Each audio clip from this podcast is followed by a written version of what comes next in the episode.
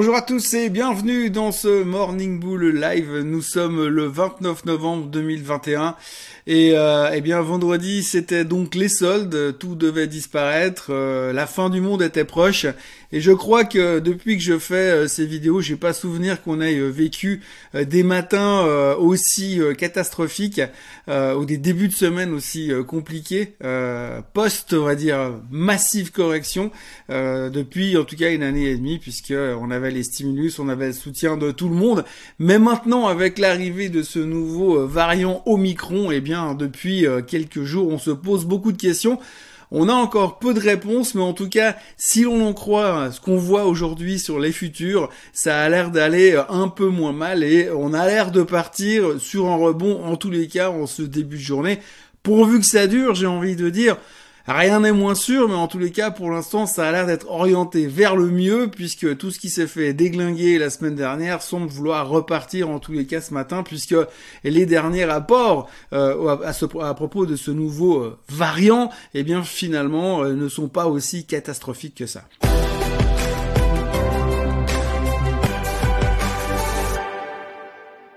Donc revenons rapidement sur ce qui s'est passé vendredi. Vous avez eu tout le week-end pour processer l'information, pour lire tout ce qu'il y avait à lire sur le sujet. On est tous au courant du fait que effectivement les marchés ont totalement craqué parce que euh, ce nouveau euh, variant euh, sud-africain je précise au passage que si une fois sur deux je vous dis varan, c'est juste un espèce de lapsus linguistique. Je n'arrive pas à répéter variant 50 fois de suite.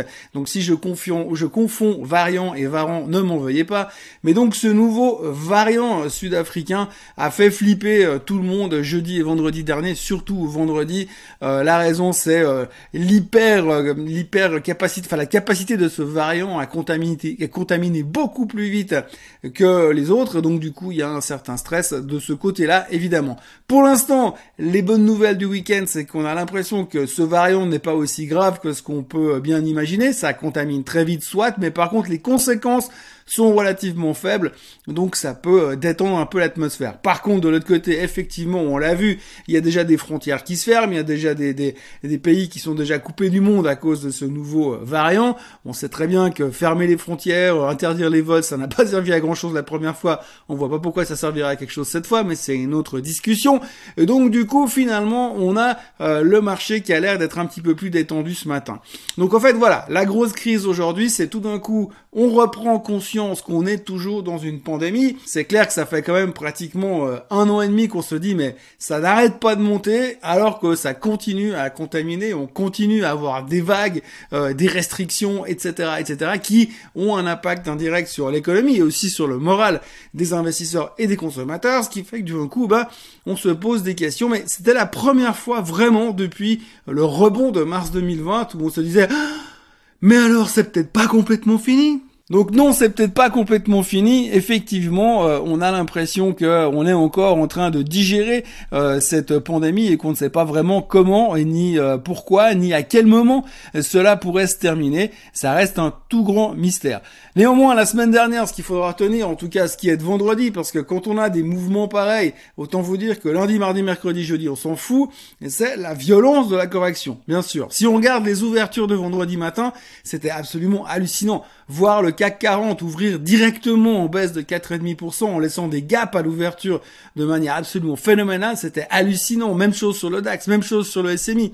Il y a eu des massacres totaux sur certaines valeurs euh, vendredi dernier, alors qu'on se dit mais qu'est-ce qui a réellement changé? Oui, on a anticipé effectivement un variant qui était très très méchant. Donc si ça se confirme, on pourra dire c'était justifié, mais si ça se confirme que c'est pas aussi grave que ça, que ce variant est moins moche que ce qu'on pouvait imaginer termes de, de dangerosité, eh bien il se pourrait que euh, les gens retournent la veille. C'est ce qui est, c'est ce qui est en train de se passer ce matin. Euh, les futurs américains sont déjà en hausse de 1,5 1,05% ce matin. Donc ça veut dire qu'on est déjà en train d'effacer la moitié de la baisse de vendredi sur le futur euh, américain.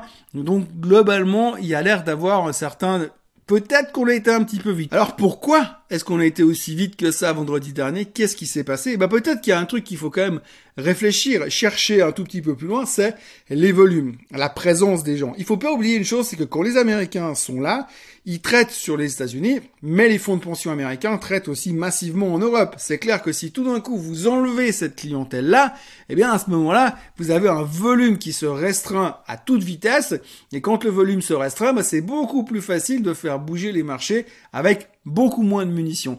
Les Américains, je vous le rappelle encore une fois, étaient en congé vendredi, jeudi, donc il n'y avait personne puisque c'était Thanksgiving.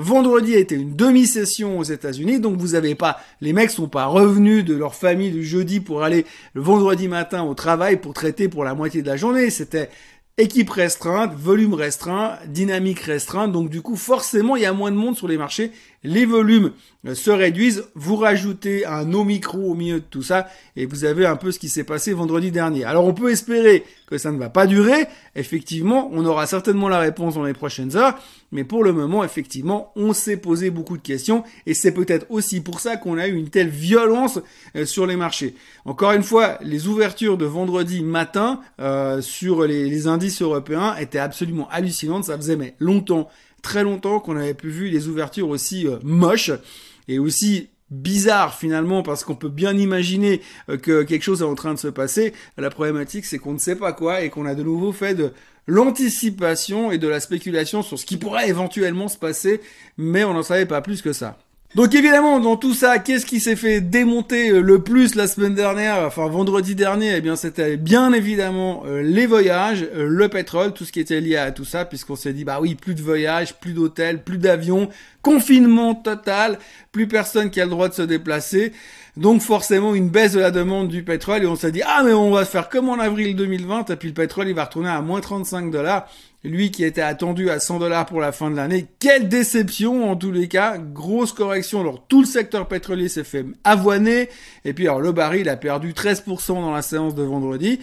Ce matin, euh, là, ce matin, à l'heure où vous parle, il reprenait déjà 6% ce matin. Donc, on voit que ça va dans tous les sens. Cette semaine, il va y avoir la réunion euh, de l'OPEP qui va discuter sur qu'est-ce qu'ils vont faire au niveau de la production pétrolière. Après la, que les Américains aient lâché 50 euh, millions de barils il la semaine dernière. Donc ils vont discuter un peu de tout ça et on va reparler probablement du baril ces prochains jours. Il y a un petit détail qui sera assez intéressant à observer au niveau du baril, c'est qu'après la correction massive qu'on a eue ces derniers jours, est-ce que finalement ça va enfin baisser à la pompe et calmer les attentes inflationnistes? Rien n'est moins sûr, mais en tous les cas, on peut rêver, on ne sait jamais. Dans les winners de la semaine dernière, bah, évidemment, devinez qui a sorti son épingle du jeu? Eh bien, euh, tout d'abord, les deux pharma, les deux championnes du monde, Moderna et Pfizer, qui ont littéralement explosé vendredi.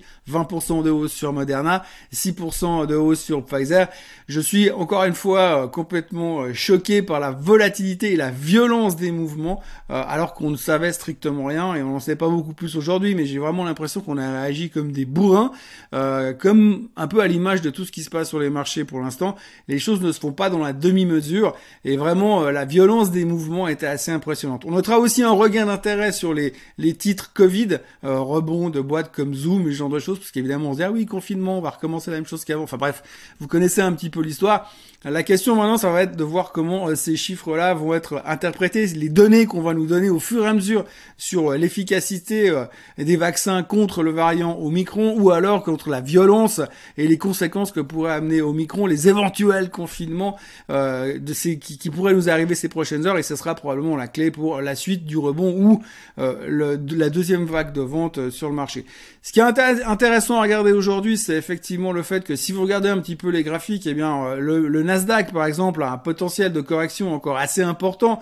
On pourrait imaginer dans un premier temps 5%, voire 10% pour aller chercher la moyenne mobile et des 200 jours. Par contre, de l'autre côté, quand vous regardez les indices européens, eh bien, on a l'impression qu'on est plutôt euh, euh, dans, dans les zones de, support déjà, hein, parce que quand vous ouvrez à moins 5% d'entrée, forcément, il y a un moment donné, on arrive très rapidement sur les points d'inflexion.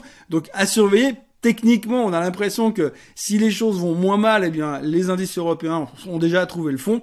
Le S&P 500 aussi, plus ou moins. Donc voilà. C'est une journée qu'il va falloir digérer, qu'il va falloir comprendre, et puis voir un peu ce qu'on va nous donner euh, dorénavant à propos de ce variant. Si on fait abstraction du, du variant, du variant évidemment, du variant. On va se reconcentrer de nouveau aujourd'hui sur les chiffres économiques puisqu'il y aura énormément de choses cette semaine, beaucoup de commentaires. On attend les témoignages de Madame Yellen, de Monsieur Powell, donc il y aura beaucoup de choses qui vont être importantes au niveau économique, macroéconomique cette semaine, et puis toujours de voir un petit peu comment se positionne cette inflation qui ne va pas forcément mieux, même si aujourd'hui le côté pétrole a dû calmer un tout petit peu le jeu. Donc voilà, le truc maintenant c'est et maintenant quoi? Qu'est-ce qu'on fait? Euh, Je pense que depuis euh, vendredi après-midi, j'ai déjà reçu euh, pas mal de messages où les gens m'ont dit mais qu'est-ce qu'on fait? Est-ce qu'il faut racheter maintenant? Est-ce que c'est l'occasion d'une vie? Est-ce que c'est un couteau qui tombe? Vous savez, cette vieille, ce vieil adage boursier qui dit on ne rattrape jamais un couteau qui tombe. Moi, j'ai essayé ce week-end, ça a pas très bien marché d'ailleurs. Donc du coup, eh bien forcément, on a un marché euh, qui est dans une zone un peu critique. Alors pour l'instant, je l'ai dit, les futurs rebondissent, euh, le pétrole rebondit, on a l'impression qu'on est en train de, de passer à autre chose. La grande question sera effectivement les conséquences de ce variant. Est-ce qu'elles sont vraiment graves? Je parle au niveau euh, au niveau santé. Quelque part, si vous êtes contaminé mais que ça vous fait tousser pendant deux minutes, on s'en fout. Vous serez contaminé, peut-être que vous aurez des anticorps après, c'est même plutôt une bonne nouvelle. Par contre, si effectivement ça amène à beaucoup plus d'hospitalisation et beaucoup plus de cas graves, eh ben là on aura un problème, on aura un problème de confinement et ça risque de durer cette, cette ambiance de fin du monde elle pourrait durer euh, quelques jours, voire euh, quelques semaines. Encore une fois, mais je rappelle quand même pour mémoire que l'année passée, au pire du pire du pire de la crise, eh bien, euh, le marché a rebondi et c'est depuis là qu'on a pris nos appuis pour aller chercher les plus hauts historiques. Donc, ce que j'ai envie de dire aujourd'hui, c'est Sachons raison garder, observons les choses avant de se poser trop de questions et de vouloir absolument réagir à toute vitesse. Pour l'instant, ça a l'air d'aller en direction des, euh, rebonds. J'espère simplement que c'est pas ce qu'on appelle un dead cat bounce, hein, juste un, rebond et boum, deuxième vague de sell-off derrière. On verra tout ça, on aura probablement les réponses dans les prochaines heures et puis bah on en reparlera ces prochains jours dans les prochains Morning Bull. J'ai parlé avec l'un d'entre vous euh, vendredi dernier et il m'a posé des questions sur euh, est-ce que c'était une bonne idée d'acheter euh, de la volatilité? Alors acheter de la volatilité c'est toujours quelque chose d'assez sympathique à observer. Alors la volatilité, vous le savez, c'est une mesure de la violence potentielle du marché à venir. Quelles sont les probabilités que finalement le marché fasse plus 10% ou moins 10% Il y a un indice de référence qui s'appelle le VIX qu'on regarde toujours, qui donne un petit peu ces, ces points d'inflexion. Quand vous regardez le graphique du VIX qui s'affiche à l'écran à l'instant, eh bien vous voyez qu'il y a des spikes et c'est là où tout d'un coup on a ces mouvements de panique. Euh, les tout grands spikes qu'on a eu, eh bien c'est euh, le Covid et puis on a eu à l'époque 2009. Donc vous voyez ces, ces points tout, d'un coup euh, la volatilité devient monstrueuse et parce que ça veut dire que tout peut arriver et qu'on est en phase quasiment de panique. Donc cet indice, il est achetable. Si vous voulez, on peut le traiter, on peut acheter de la vol et puis essayer de gagner de l'argent là-dessus. Je recommanderais néanmoins une extrême méfiance sur ce genre de produits parce que c'est des produits qui sont traités via des futurs, c'est des produits qui sont traités via des professionnels et quand vous vous dites ah ben tiens, je vais acheter de la vol, eh bien souvent vous arrivez quand il y a eu le premier mouvement et vous payez très cher le produit et puis dès que finalement ces spikes de volatilité se calment, bah, le produit non seulement il rebaisse, mais il rebaisse beaucoup plus vite parce que la vol s'effondre au passage en même temps.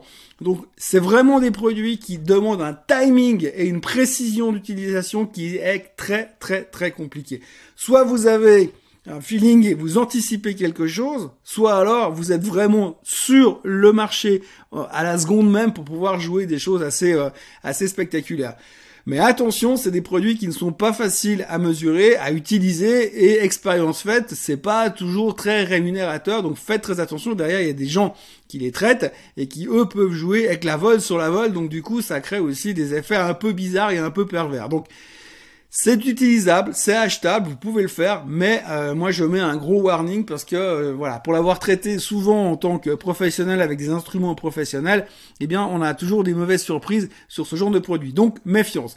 Il y a un autre moyen d'acheter de la vol, ce qu'on dit acheter de la vol, c'est acheter des options. Parce que quand vous achetez une option, que ce soit un call ou un put aujourd'hui dans des marchés pareils, eh bien vous avez un facteur volatilité à l'intérieur du prix euh, du call ou du put. Donc si la volatilité globale double ou triple dans la journée, eh bien forcément vous allez avoir eh ces, ces produits-là qui vont monter. Même votre put, votre call dans un marché qui baisse peut monter potentiellement si la volatilité explose. Donc c'est aussi un moyen d'acheter de la volatilité. Si vous vous dites aujourd'hui ouais c'est trop calme, euh, je peux commencer à acheter euh, de la volatilité au cas où. Alors l'exemple typique c'est quand vous avez une volatilité, un indice VIX qui se traîne à 16% depuis trois semaines, vous pouvez acheter des puts parce que si tout d'un coup il y a un spike de, volatilité, même si c'est pas un crash de 10%, eh bien vous avez vos puts qui vont naturellement monter un petit peu. Mais de nouveau, quand vous commencez à jouer ces facteurs-là, il faut vraiment bien maîtriser le sujet de la volatilité, bien comprendre comment ça marche et quelle leur influence sur les options avant de commencer à mettre les pieds dedans. Donc voilà, c'est un instrument qui est, enfin c'est un, un une référence qu'on utilise vraiment dans la finance, qui est très utile, qui fait bouger beaucoup les marchés euh, parce qu'il y a une influence, il y a un effet de levier derrière. Donc il faut en tenir compte, mais de là à l'utiliser en tant qu'instrument de trading, juste soyez vraiment vraiment très au clair euh, sur ce que vous faites et soyez vraiment très euh, convaincu et maîtrisez vraiment le sujet parce que ça va très vite. Et franchement, j'en connais peu qui ont gagné beaucoup d'argent en jouant uniquement sur la volatilité. Voilà, c'est tout ce qu'on pouvait raconter en ce lundi matin euh, de Cyber Monday, puisque c'était Black Friday, mais là on est à Cyber Monday, donc on continue dans les soldes. J'espère que cette fois, les soldes ne vont pas se répercuter de nouveau sur les marchés boursiers. Moi, je vous souhaite déjà une belle journée. N'oubliez pas de vous abonner à la chaîne Suisse Code Suisse. N'oubliez pas de liker cette vidéo. Et puis, on se revoit demain matin à la même heure et au même endroit. Très bonne journée à tous. Bye bye.